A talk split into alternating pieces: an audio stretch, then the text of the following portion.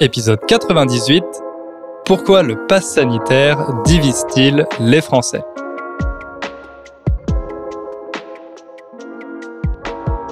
Salut à toutes et à tous, bienvenue, je suis ravi de vous retrouver, ou plutôt on est ravi parce qu'à nouveau je ne suis pas seul, je suis en compagnie d'Ingrid. Salut à tous, euh, bienvenue, je suis très contente de vous retrouver pour euh, la deuxième fois euh, consécutive. La dernière fois, on a fait une conversation avec Hugo et on a reçu des commentaires très positifs. Apparemment, ça vous a plu. Donc, on a décidé de retenter l'expérience et dans le futur, on essayera d'en faire plus. On invitera aussi Anna à participer. Et ne vous inquiétez pas, Hugo continuera quand même à faire quelques podcasts tout seul parce que je sais que vous aimez ça aussi. Mais voilà, pour aujourd'hui, c'est nous deux. Et aujourd'hui, le sujet se prête vraiment à une conversation parce qu'il s'agit d'un sujet assez polémique, le pass sanitaire. Alors, le pass sanitaire, c'est une mesure qui a été adoptée en France mais euh, c'est vrai que d'autres pays sont aussi concernés par le pass sanitaire. Peut-être que dans votre pays, il y a aussi des débats sur cette question. Donc on s'est dit que ça serait euh, une bonne idée d'en parler ensemble. Comme c'est un sujet assez, ouais, assez polémique et qui touche à quelque chose de très personnel, parce qu'évidemment c'est lié à la vaccination, on va essayer de présenter les arguments de manière objective, de présenter les arguments surtout euh, des deux camps, des pro-pass sanitaires et des anti-pass sanitaires. Et euh, on espère ben, que ça va vous plaire.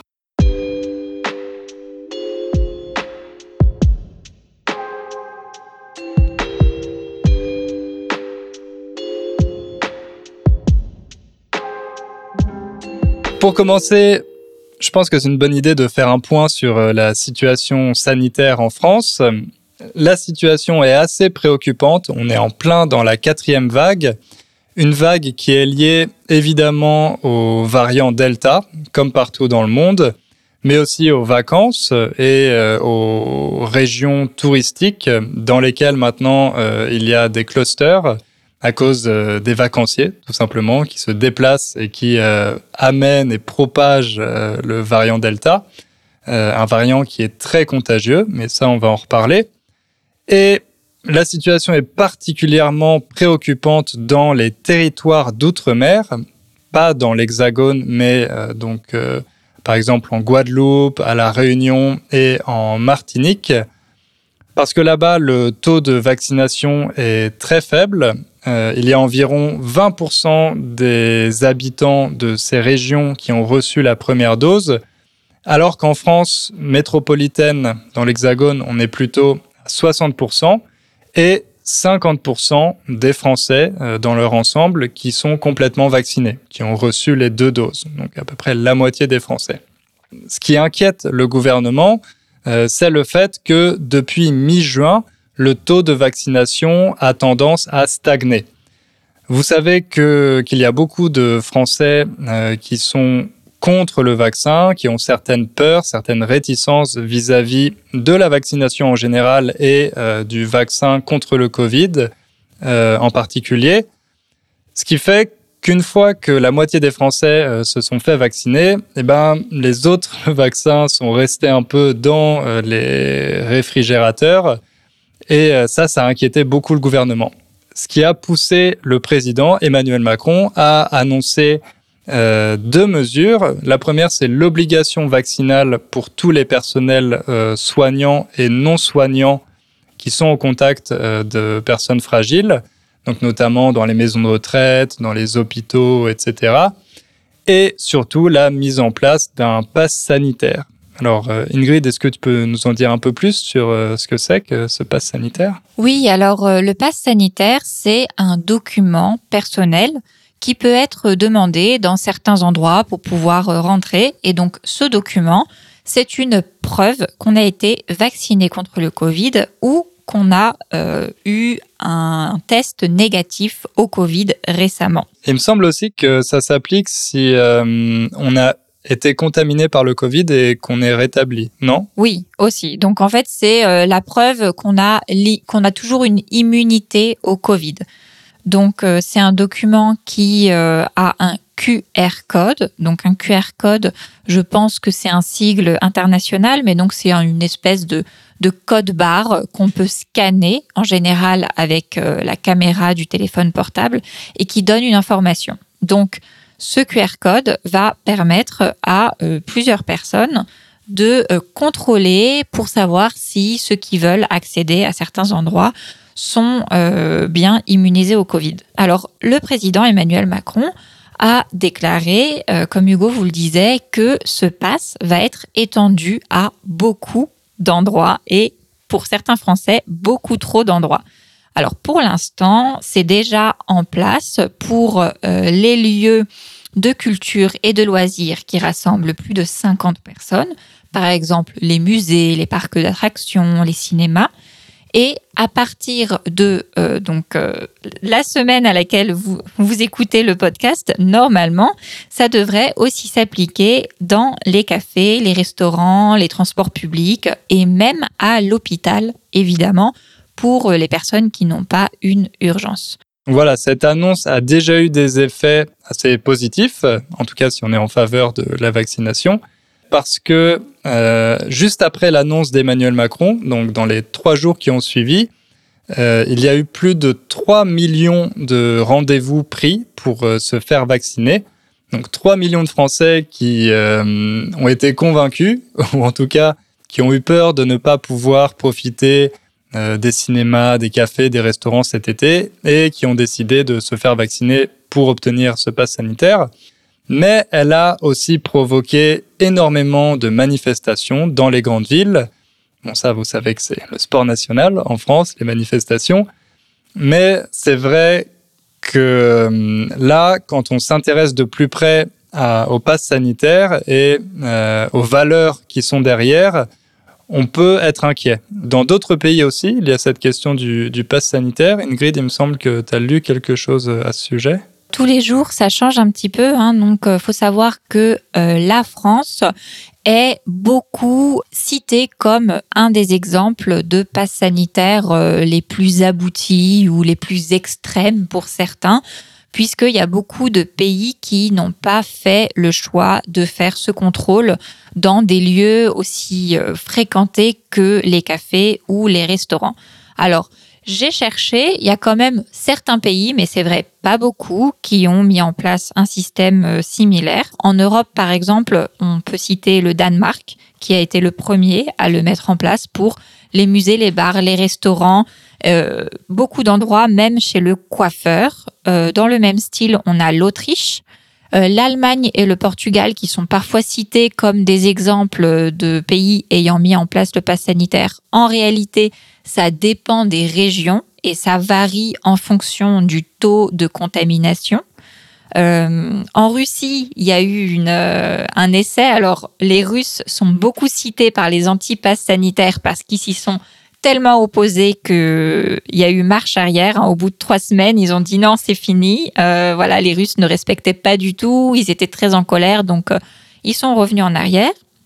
Et alors, il y a quelque chose d'intéressant euh, que j'ai vu, que je ne savais pas avant de faire ces recherches pour ce podcast, c'est que le maire de New York, donc là on sort de l'Europe, c'est un autre système, ça revient au même, euh, le maire de New York a déclaré qu'à partir du 16 août, il y aurait carrément une obligation vaccinale pour entrer dans les cafés et restaurants. Alors, on n'est même pas sur le test PCR ou euh, l'immunité par la contagion ça a l'air de faire débat et dans la plupart des pays, le pass sanitaire n'était pas vraiment facile à mettre en place. Donc effectivement, c'est pas facile, comme on atteste euh, les nombreuses critiques et manifestations un peu partout dans le monde.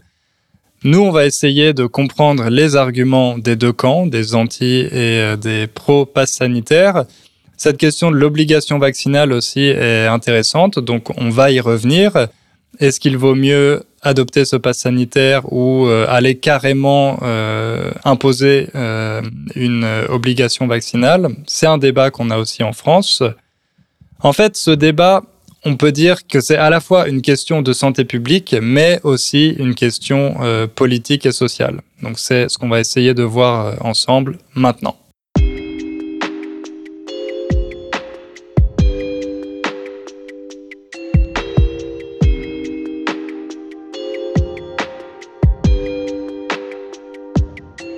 La grande question euh, qui se pose, euh, bien sûr, la première, la plus évidente quand on parle de vaccins et de maladies, c'est la question de la santé.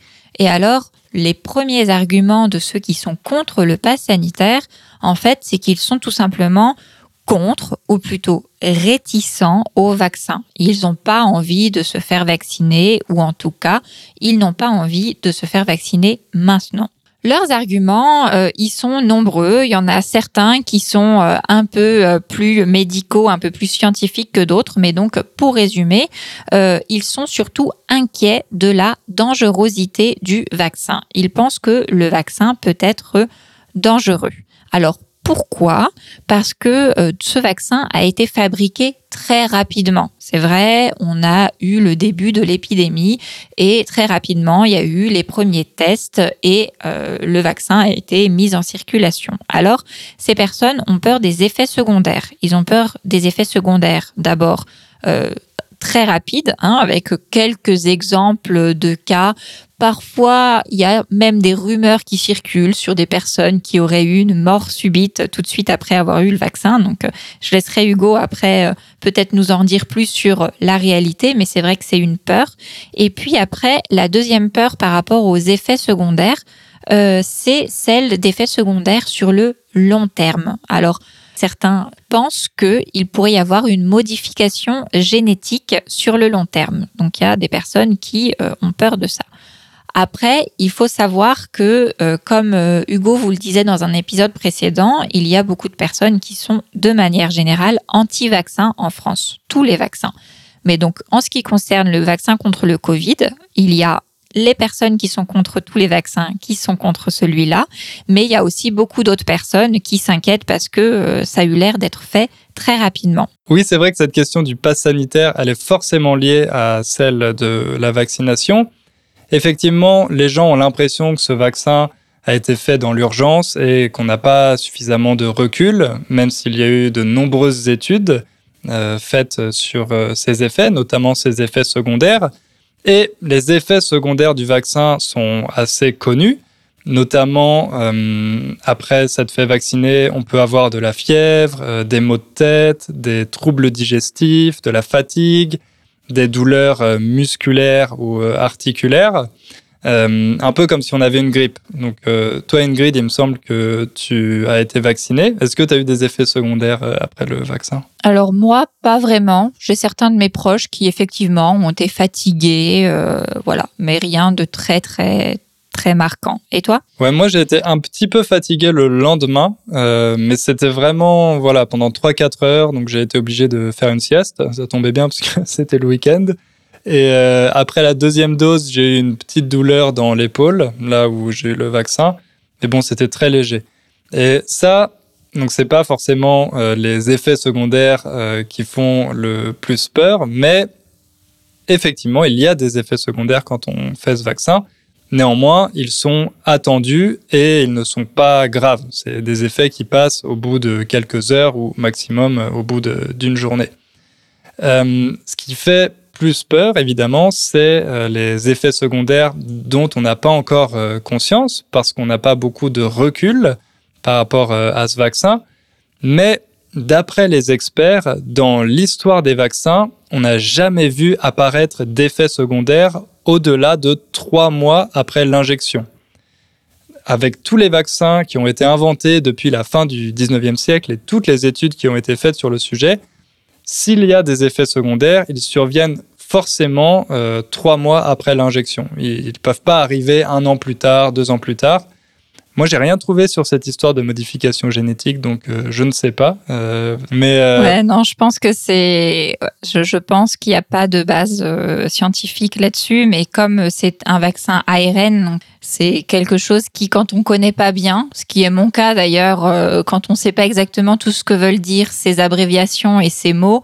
On entend parler de gènes, de génétique, et malheureusement, il y a certains scientifiques qui euh, en profitent pour faire un peu peur euh, avec des mots compliqués. Donc, euh, mais oui, il y, a des personnes, ça circule beaucoup, notamment, tu sais, sur les réseaux sociaux, etc. les fake news, voilà, beaucoup tournent autour de ça. Non, mais forcément, c'est vrai que ça peut être difficile parfois d'y voir clair. Il faut faire ses recherches, mais tout le monde n'a pas tout le monde n'a pas fait d'études scientifiques, donc ça peut être compliqué de s'y retrouver et d'y voir clair. Mais c'est vrai que au Royaume-Uni, par exemple, on, la vaccination de masse contre le Covid a commencé en décembre l'année dernière. Donc là, ça va faire huit mois que les Anglais, ou qu'une partie des Anglais sont vaccinés. Donc s'il devait y avoir d'autres effets secondaires inconnus, on les aurait déjà vus, ils se seraient déjà manifestés. Mais c'est vrai que dans certains cas, peut y avoir des effets secondaires plus graves comme des thromboses. Euh, c'était notamment le cas avec les gens qui se faisaient vacciner par euh, l'AstraZeneca, il me semble. Ouais. D'ailleurs, les thromboses, c'est aussi un effet secondaire des contraceptions, par exemple, qui est beaucoup plus courant dans les contraceptions. Donc oui, ça existe, mais dans beaucoup d'autres médicaments également. C'est vrai.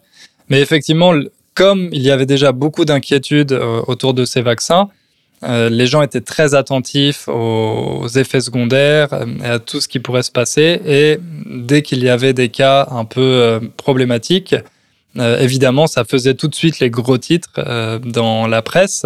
Mais quand on regarde l'ensemble et les millions de personnes qui se sont vaccinées, ça reste des cas qui sont très rares. Donc cet argument de dire que le remède est pire que le mal, autrement dit que le vaccin est pire que le Covid, je trouve qu'il est difficilement recevable. Je ne sais pas ce que tu en penses. Mm-hmm. Oui, oui, je suis d'accord. Euh, je suis d'accord. Après, encore un argument des anti-vaccins ou anti-pass sanitaire, c'est que, euh, selon eux, le vaccin n'est pas nécessaire pour tout le monde. Alors, ils sont peut-être pro-vaccin pour euh, leurs grands-parents ou leurs amis diabétiques, que sais-je, mais ces personnes-là pensent que en tant que personne jeune et sans comorbidité, euh, ils n'ont pas besoin du vaccin puisque le vaccin ne protège que contre les formes graves. Et donc euh, ils pensent que eux euh, pour eux, c'est plus de risques que de bienfaits. Donc, pourquoi les obliger alors qu'ils vont très bien C'est vrai, j'ai même lu d'ailleurs que certains essayent d'attraper le Covid pour avoir un pass sanitaire. Donc, ah ouais. Ouais, il y a des personnes qui sont prêtes à, à, attraper le Covid plutôt que de se faire vacciner, et aussi parce que bon, si tout se passe bien et si c'est une forme légère du Covid, on se rétablit assez rapidement. Donc, on peut avoir un pass sanitaire plus vite que si on se faisait vacciner. Mais ça, ça rejoint aussi cette idée que finalement le vaccin est plus dangereux que le Covid. Malheureusement, ce qu'on croyait au départ pour les jeunes, euh, c'est plus forcément vrai maintenant. Bon, ça dépend un peu de notre définition de jeune, mais on va dire chez les 20-29 ans, par exemple.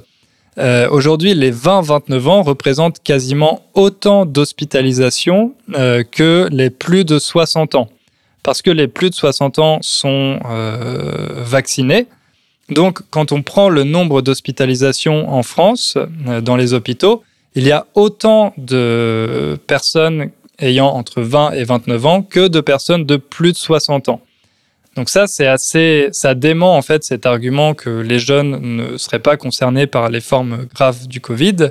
Le Covid est dangereux aussi pour les jeunes et notamment avec ce variant Delta qui est très contagieux, le fait que maintenant, pendant les vacances, de manière générale, les jeunes ont une vie sociale plus riche, donc ils ont plus d'interactions, plus de chances là aussi d'être euh, contaminés.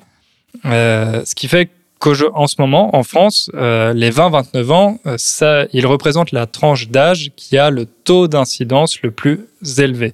Autrement dit, ceux qui sont le plus contaminés par le Covid. Et on parlait aussi du Covid long, euh, le fait que même après être rétabli, on peut avoir des séquelles et des conséquences de long terme sur notre santé. Et les jeunes sont très concernés aussi par ce problème. Donc il y a beaucoup de jeunes euh, qui, même après s'être rétablis, euh, continuent d'être fatigués, par exemple, et qui ont ce qu'on appelle maintenant le Covid long. Tu parlais justement du Royaume-Uni, du fait qu'ils sont très vaccinés. Alors ça aussi, c'est quelque chose qui a plutôt joué en défaveur euh, du pass sanitaire et de la vaccination, puisque vu de France, on a cette impression que euh, la vaccination ne sert à rien. Donc là, c'est l'autre argument, c'est elle est inefficace, puisque regardez au Royaume-Uni, ils ont été très touchés par le variant Delta, alors que pourtant leur vaccination était assez avancée. Donc c'est vrai que ça, c'est quelque chose qui fait peur et qui donne l'impression que le vaccin est inefficace. C'est vrai. Et heureusement, il y a eu là aussi des études qui ont été faites euh, sur le sujet euh, par rapport au variant Delta. Et la bonne nouvelle, c'est que les vaccins protègent à 90% contre les formes graves du variant Delta. Autrement dit, les formes qui peuvent conduire à une hospitalisation, à une pneumonie, etc. Et euh, par contre, c'est vrai que les vaccins, en tout cas ceux qu'on a en Occident, sont un peu moins efficaces contre les formes, entre guillemets, légères du Covid, les formes bénignes ou asymptomatiques. Euh, là, ils sont efficaces à seulement 60%. Un autre argument sur le fait que donc c'est inefficace et que ce n'est pas nécessaire est que euh, de toute façon, euh, les personnes qui sont vaccinées sont quand même contaminées et peuvent quand même contaminer les autres. Donc au final, c'est un peu l'argument pour dire que le vaccin ne fonctionne pas du tout. Alors c'est vrai qu'on a assez peu d'études sur cette question mais euh, il y en a deux qui sont souvent cités qui montrent que quand même les vaccins ont tendance à euh, réduire la contagiosité du virus. Donc les personnes qui sont vaccinées ont un peu moins de chances de, même si elles ont attrapé le Covid, ont un peu moins de chances de contaminer les autres. Mais ce qui s'est passé euh, au Royaume-Uni et ce qui est en train de se passer aussi en France, c'est que comme le variant Delta est beaucoup plus contagieux que le variant précédent, le variant Alpha, qui lui-même était plus contagieux que le Covid de base, eh bien, pour que les vaccins soient efficaces, il faudrait une immunité collective d'environ 90%.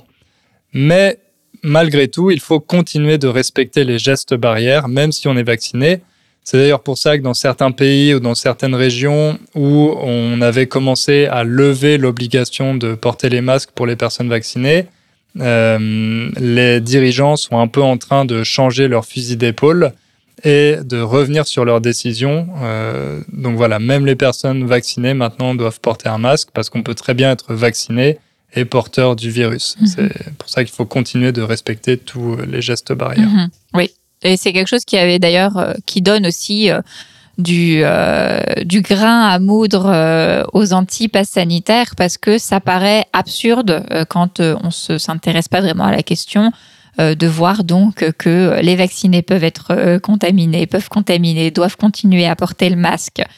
Nous, peut-être que vous l'aurez compris, on est plutôt en faveur du vaccin. On a été vaccinés tous les deux, mais c'est vrai que quand on regarde la situation globale, il y a quand même beaucoup d'arguments pour s'inquiéter du vaccin. Mais c'est pour ça que c'est important de se renseigner et euh, voilà ce que, ce que vous faites aussi euh, peut-être en écoutant et en faisant vos propres recherches.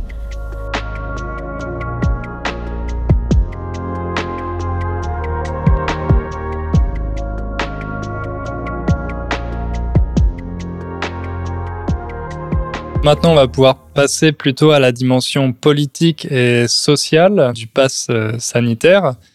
Alors, d'abord, ce qui a été critiqué, euh, c'est tout simplement la façon de faire euh, d'Emmanuel Macron.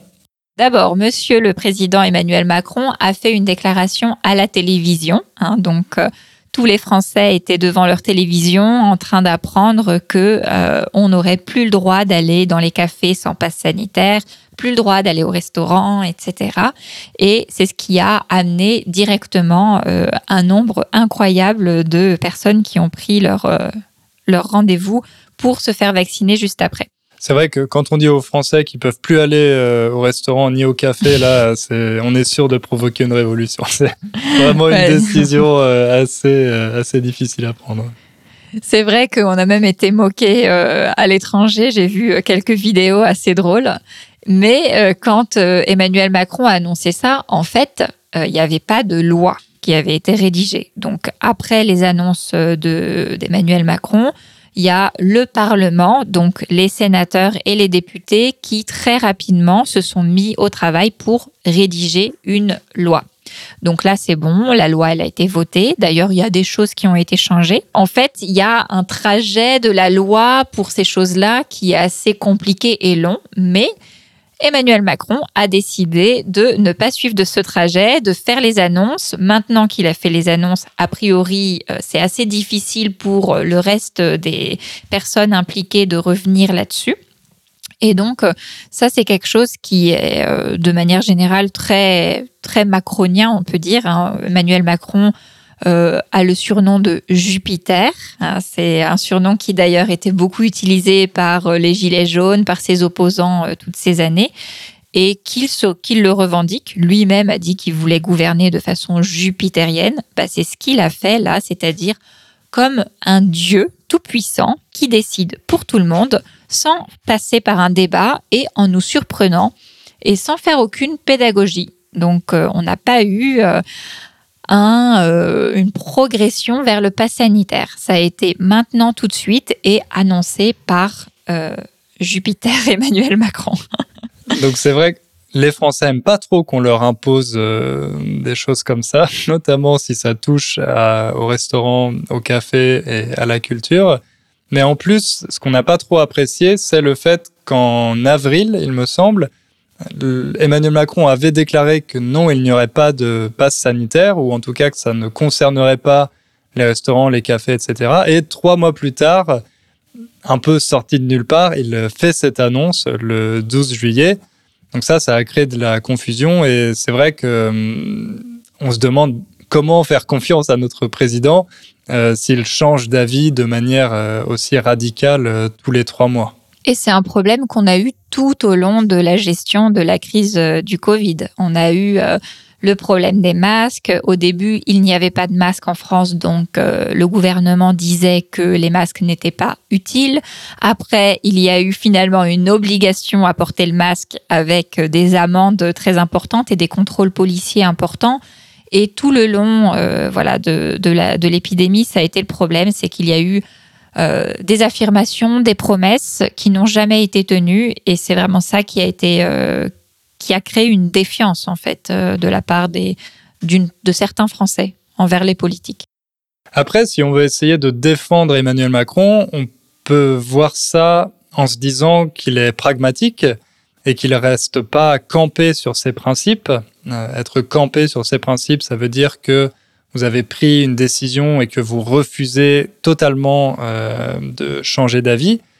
Au contraire, on peut se dire qu'il analyse l'évolution de la situation et euh, qu'il adapte les, ses décisions politiques en fonction de ce qui se passe, du nouveau variant Delta, etc. Donc, ça peut être vu soit comme un manque de cohérence, soit comme une forme de pragmatisme. Mhm. Après, le problème, c'est que il ne dit pas qu'il s'est trompé, et à aucun moment il y a, euh, voilà, une reconnaissance de on s'est trompé, ni de la part de ses ministres, et euh, puis surtout à aucun moment ils disent on ne sait pas. On va voir, euh, voilà, ils affirment des choses quand ils ne savent pas, et je pense que c'est ce qui a participer aussi à faire que euh, quand il dit que quelque chose doit être fait, ça donne pas envie de le faire. Effectivement. Et d'ailleurs, en ce qui concerne la pédagogie, je ne sais pas si tu as vu, mais euh, il a un peu changé là aussi. Euh, quand je dis il, c'est Emmanuel Macron. Parce mhm. qu'il a, il y a quelques jours, il a fait une annonce sur Instagram en invitant les jeunes à, bon, pas, directement les jeunes, mais c'est vrai que c'était sur Instagram, TikTok. Et, TikTok aussi. Ouais, et peut-être Twitch, je sais plus. Donc plutôt des plateformes sur lesquelles euh, on trouve euh, essentiellement des jeunes. Il, il, a invité les gens à lui poser toutes les questions qu'ils voulaient sur euh, la, le vaccin. et il se proposait d'y répondre directement. Et ce qui est drôle, c'est qu'il a repris vraiment tous les codes. Donc c'est lui qui se filmait en selfie. Il était en t-shirt aussi parce qu'il est en vacances en ce moment. Donc euh, voilà, voir le président en t-shirt, euh, je ne sais pas si dans l'histoire des présidents euh, ça avait été fait. Mais forcément, le simple fait qu'il soit en t-shirt, ça, ça, a fait le buzz. Et, et j'ai vu qu'il a déjà posté deux vidéos où il répond aux questions. Donc voilà, on voit qu'il essaye peut-être de faire un peu plus de pédagogie et de ce qu'on appelle le aller vers. Donc aller vers, c'est une forme de politique, notamment avec les associations dans les quartiers qui essayent d'aller vers les habitants pour euh, leur donner des informations sur la vaccination, euh, etc. Donc voilà, maintenant j'ai l'impression qu'il essaye de faire un peu plus de pédagogie. Mais bon, je ne sais pas si ça va réussir à, convaincre euh, beaucoup de personnes. Hmm, je ne sais pas si le format TikTok, Instagram sont forcément les meilleurs formats pour la pédagogie. C'est beaucoup de communication. Emmanuel Macron a aussi été sur YouTube avec des YouTubeurs euh, rigolo, on va dire, pas du tout quelque chose de sérieux. Je pense que ça rentre plutôt dans cette ligne euh, parce que jusqu'ici, le gouvernement n'a pas vraiment essayé de faire de la pédagogie scientifique, entre guillemets, sur le vaccin. Même les campagnes, euh, je sais pas si tu vu euh, vu que tu n'étais pas en France, mais euh, les campagnes euh, où c'était je, j'embrasse ma grand-mère, voilà, des, des grands-mères et des petits-enfants qui étaient réunis. Non, j'avais pas vu ça. Ils ont vraiment joué sur l'émotionnel en oubliant d'expliquer, en fait. voilà, comme je, on vous disait, les Français ont des vrais doutes, des vraies questions scientifiques. Et, et voilà. Mais c'est vrai que je n'ai pas vu les TikTok. Je ne sais pas s'il répond vraiment de manière euh, concrète, scientifique euh, aux questions. Donc, je laisse un point d'interrogation. non, il, est assez pédagogue, mais euh, c'est vrai qu'on peut se demander si c'est plus une opération de com, une opération de communication, mhm. que vraiment une campagne de pédagogie pour convaincre les jeunes de, se faire vacciner. C'est mhm. sûrement un peu, un peu les deux. Mais en fait, cette défiance vis-à-vis du pass sanitaire, c'est aussi finalement une défiance vis-à-vis d'Emmanuel Macron et du gouvernement. Donc, dans l'épisode sur euh, les... pourquoi les Français sont-ils anti-vaccins, euh, je vous avais expliqué que jusqu'à la fin des années 90, les Français étaient majoritairement pro-vaccin et que ça avait changé à cause euh, d'une perte de confiance au niveau des vis-à-vis -vis des dirigeants politiques et aussi de différents euh, scandales euh, qui concernaient des entreprises pharmaceutiques. Et cette défiance vis-à-vis du politique, euh, on la retrouve aujourd'hui en ce qui concerne le, le pass sanitaire. Mmh. ouais, c'est vrai. Et puis en plus, là, on apprend beaucoup de scandales liés aux big pharma, hein, aux entreprises de l'industrie pharmaceutique qui ont gagné énormément d'argent avec les vaccins. Et donc, ça contribue aussi à euh, créer encore plus de défiance vis-à-vis des élites, en fait, tout ce qui est politique, économique, et même donner une impression, euh, voilà, euh, carrément, les gens vont dans le complotisme, c'est fait exprès, c'est que pour sortir de l'argent, pour nous manipuler, etc. Donc voilà, on peut aller très très loin quand on, part sur cette ligne, mais tout a un point de départ qui est, qui est ça, les politiques et les industries. C'est vrai. Et une des principales critiques qui est faite au pass sanitaire, c'est euh, son côté liberticide aussi. Mais euh, bon, là aussi, si je me fais l'avocat du diable, ou en tout cas l'avocat d'Emmanuel Macron, euh, d'ailleurs, je vais le citer, il, a dit récemment La liberté où je ne dois rien à personne n'existe pas. Donc ici, devoir, je ne dois rien à personne, ça veut dire je n'ai pas de dette vis-à-vis de qui que ce soit. La liberté où je ne dois rien à personne n'existe pas. Autrement dit, pour être libre, on doit respecter certaines obligations et on doit respecter notamment euh, la liberté des autres. Donc, se faire vacciner, c'est pas seulement pour se protéger soi-même, mais aussi pour vacciner les autres. Ça peut être vu euh, comme un acte de civisme. On a parlé de cette immunité collective et pour le variant Delta, il faut qu'elle soit de 90% pour être efficace. Donc si on veut un retour à la vie normale, si on veut que tout le monde puisse profiter euh, des cafés, des restaurants, des cinémas, des lieux sportifs, des festivals, etc., bah, tout le monde doit jouer le jeu et euh, tout le monde doit se faire vacciner. Euh, oui, mais du coup, ça, euh, c'est un argument qui est euh, qui a tendance plutôt à énerver encore plus les anti-pass sanitaires. D'ailleurs, parmi lesquels il y a des personnes vaccinées, hein. il y a des personnes qui sont vaccinées, mais qui ne sont pas pour le pass sanitaire et qui trouvent qu'il y a un discours moralisateur euh, pour, qui, qui fait culpabiliser les personnes non vaccinées, qui donne l'impression que c'est leur faute, qu'ils prennent consciemment la décision euh, de mettre en danger les autres et donc euh, disposer de, son, de leur corps comme ils veulent et prendre soin de leur santé comme ils veulent c'est considéré comme une liberté individuelle fondamentale par ces personnes et cette liberté serait au-dessus de euh, cette idée d'être euh, disponible pour les autres et euh, de se faire vacciner au nom de la communauté. Ouais, d'ailleurs, c'est pour ça que qu'Emmanuel Macron et le gouvernement n'ont pas imposé l'obligation vaccinale, mais qu'ils ont plutôt choisi cette solution du pass sanitaire parce que cette obligation vaccinale, elle pourrait être contraire à ce droit fondamental de disposer de son corps librement. Mais bon, c'est un peu paradoxal parce qu'en France, il y a euh, beaucoup de vaccins obligatoires. Il y en a 11, dont 3 qui ont été ajoutés en 2018. Mais c'est une obligation qui... Enfin, ce sont des vaccins euh, qui concernent plutôt les enfants.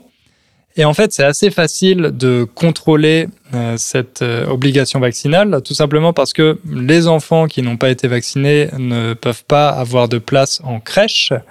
Donc les crèches, ce sont les endroits euh, avant l'école maternelle, en fait, où on peut laisser les enfants en bas âge et où il y a des gens pour, pour s'occuper d'eux.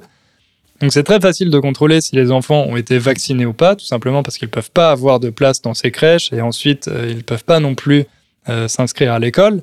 Mais si on imposait un vaccin maintenant euh, à toutes les personnes adultes, bah, ce serait un peu plus difficile à contrôler. Mhm. Parce que oui, tu dis, tu dis que effectivement, c'est pas une obligation vaccinale, c'est une privation de lieu de vie, mais c'est tout comme puisque là aussi, je parle au nom des personnes qui sont contre le pass sanitaire. Euh, on prive en fait les citoyens de la liberté fondamentale de euh, se rendre, d'avoir une vie de famille normale, d'avoir euh, des loisirs de façon normale, parce que finalement, la vie en société est aussi fondamentale pour la survie. Alors, c'est vrai qu'au niveau des, des magasins, il y a une possibilité. Mais alors, imaginons en plus qu'on soit dans un département où les centres commerciaux sont interdits, euh, sachant qu'en plus, on l'a pas dit, mais je pense que c'est le bon moment pour le dire. Le président a aussi annoncé que les tests PCR allaient devenir payants euh, au mois de septembre. Donc, euh, on s'imagine quelqu'un qui n'est pas vacciné au mois de septembre, à chaque fois qu'il veut faire les courses pour manger, à chaque fois qu'il veut aller au restaurant, euh, emmener ses enfants au cinéma ou que sais-je, euh, même accéder à la culture, au musée, va devoir payer un test. Donc là, on touche vraiment aux libertés fondamentales des personnes.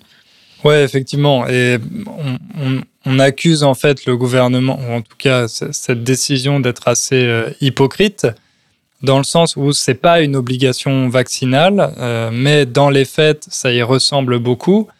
Et en plus, le problème, euh, c'est qu'avec l'obligation vaccinale, ça serait plus clair en fait. Tout le monde doit se faire vacciner, voilà, il n'y a, pas de question. Mais là, avec le pass sanitaire, une autre critique, c'est que ça a tendance à créer deux catégories de citoyens. Euh, et les citoyens qui n'ont pas le pass sanitaire deviennent un peu des citoyens de seconde zone, on pourrait dire. Donc, des citoyens qui n'ont pas les mêmes droits que les autres et euh, qui ne peuvent pas effectivement profiter euh, de, des lieux de culture, des lieux de socialisation. Donc ça, c'est une des grandes critiques aussi qui est faite au pass sanitaire, c'est qu'il est contraire à la valeur d'égalité qui fait partie de la devise nationale. D'autant plus qu'on sait euh, par les statistiques qu'il y a une grosse différence sociale entre les personnes vaccinées et les personnes non vaccinées. Il y a beaucoup de personnes non vaccinées ou qui ont peur du vaccin. Il y en a une plus grande euh, représentation parmi les classes plus populaires, les plus pauvres, ou parmi dans les campagnes aussi, parce que c'est des endroits où peut-être il y a moins de contacts, donc euh, il y a moins eu d'urgence à se faire vacciner. Peut-être qu'il y a moins de contacts aussi avec euh, certains scientifiques. Enfin, ça peut s'expliquer. Et là, ce serait carrément un autre sujet de de fouiller la, sociologie des personnes non vaccinées, mais oui, c'est sûr que ce serait la discrimination pour euh, un groupe de personnes bien, bien marqué. et des personnes qui sont déjà relativement exclues, on pourrait dire, euh, du Mhm. reste de la société. Et ce qui est aussi problématique, c'est que leurs enfants vont se retrouver pénalisés parce que euh, il va pas y avoir besoin de passe sanitaire pour euh, les écoles, mais les enfants qui ont un passe sanitaire vont quand même avoir quelques droits supplémentaires. Donc j'ai lu notamment un article, je ne sais pas si ça a été encore euh, validé, mais par exemple, s'il y a un cas de Covid dans une classe, tous les élèves qui n'ont pas de passe sanitaire euh, vont devoir rentrer chez eux et seuls les élèves qui ont un passe sanitaire vont pouvoir rester en classe. Et euh, le professeur ne fera pas de cours en visioconférence. Donc autrement dit, tous les élèves qui n'ont pas de passe sanitaire seront considérés par défaut comme malades et ensuite ils devront rattraper les cours euh, à la maison, demander à leurs camarades, etc. Le problème, c'est que pour se faire vacciner, si on a moins de 16 ans, il faut l'autorisation de nos parents. Donc, si nos parents sont euh, contre euh, le vaccin, eh ben, nous, on va avoir des problèmes euh, à l'école. Donc, là aussi, c'est assez problématique pour les, pour les enfants en général. Surtout si c'est des enfants qui viennent de familles qui n'ont pas forcément les ressources pour euh, les accueillir la journée à la maison, pour faire les devoirs avec eux, pour leur expliquer leurs euh, leçons. Donc euh, c'est vraiment la, la double peine, voire la triple peine pour ces enfants-là. Et d'ailleurs, tu parlais de... Je voudrais juste revenir, ce que ça me fait penser. On parlait de l'obligation euh, vaccinale pour les enfants qui existe déjà. Et c'est sûr que l'obligation vaccinale, on est plus sur une idée que on protège les enfants qui euh, ont des parents anti-vaccins. Alors que on ne peut pas vraiment euh, protéger un adulte contre sa propre opinion. Si un adulte est anti-vaccin, c'est un peu son problème en fait. Alors que les enfants, l'État se doit de les protéger. Et là, c'est pas le cas avec cette, euh, cette loi justement sur le pass sanitaire. Là, on, exclut certains enfants, donc euh, on sort complètement de la logique des vaccins obligatoires pour les bébés. C'est vrai. Et, en plus, ce, ce pass sanitaire, il prend pas vraiment en compte l'inégalité d'accès au vaccin. L'objectif, c'est de vacciner 90% de la population pour obtenir euh, l'immunité collective, mais à l'heure actuelle, on a suffisamment de doses pour vacciner 70% de la population. Donc ça, déjà, c'est un peu problématique. Et euh, si on pense aux, banlieues et aux quartiers défavorisés, c'est déjà là que les taux de vaccination sont les plus faibles. Donc, encore une fois, c'est aussi la double ou la triple peine. C'est des personnes souvent qui euh, sont dans des situations économiques euh, difficiles, qui sont au chômage. Dans ces quartiers, les écoles sont pas forcément très bonnes. Euh, et en plus, les gens n'ont pas forcément accès aux vaccins ou en tout cas aux informations pour avoir l'envie de se faire vacciner.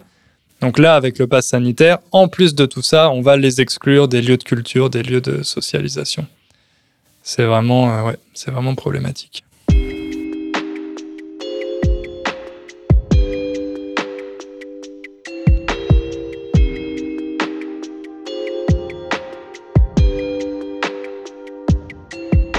On a parlé de liberté, d'égalité, et alors vous devez connaître la devise de la France. S'il nous manque un mot, c'est la fraternité. Et en effet, euh, le pass sanitaire, euh, ça peut poser des questions par rapport à la fraternité. Donc la fraternité, c'est un peu la solidarité entre les citoyens, le fait de se considérer tous comme des frères et sœurs qui appartiennent à la même famille, la grande famille des Français. Et euh, c'est vrai que ce pass sanitaire peut remettre en cause la, fraternité.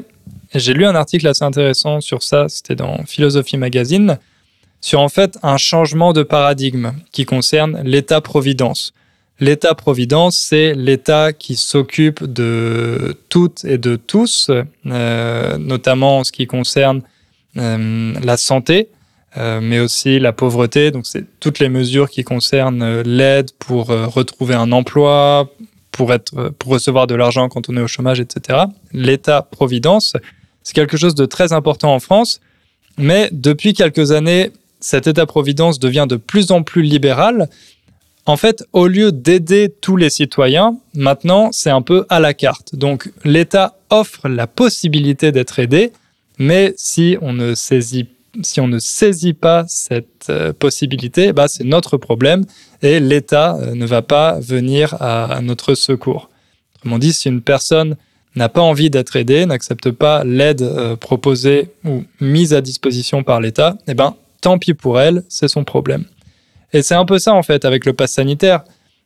Au lieu d'imposer l'obligation vaccinale, où là en fait ce serait la même chose pour tous les citoyens, on leur laisse le choix. Donc on leur offre euh, le choix de se faire vacciner et en contrepartie ce pass sanitaire. Mais si les personnes ne veulent pas se faire vacciner, c'est leur problème, c'est leur décision et on les exclut des espaces publics. Oui, euh, c'est vrai que du coup, on est très loin euh, d'être solidaires les uns envers les autres quand on accepte que certains, de, certains concitoyens aient accès à des services alors que d'autres n'en aient plus. Dans un pays comme la France qui se vante d'avoir beaucoup de euh, services sociaux et de euh, d'aide euh, entre les citoyens, là on est en train de faire quelque chose qui est complètement à l'envers par rapport à ça. Même pire, on demande en fait à des citoyens de faire le policier, surveiller, voilà, c'est être dans la dans l'observation de son prochain pour pouvoir le dénoncer.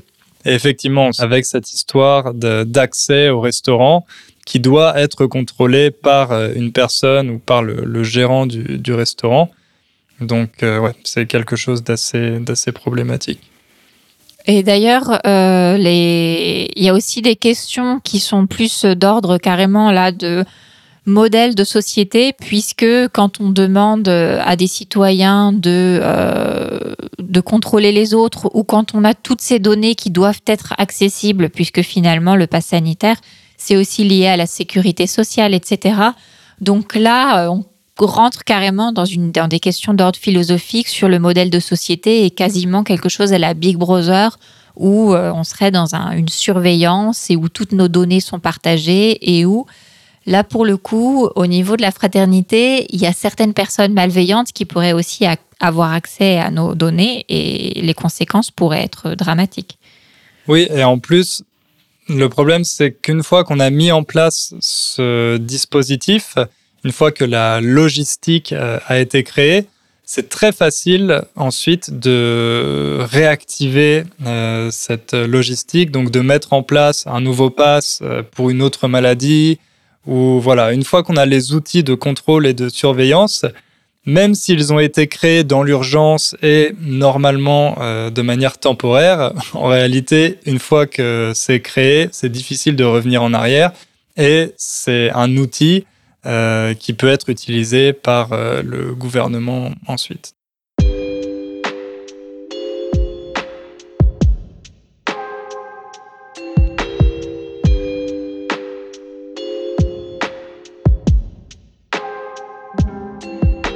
Bon, je pense qu'on a fait plus ou moins le tour de la question.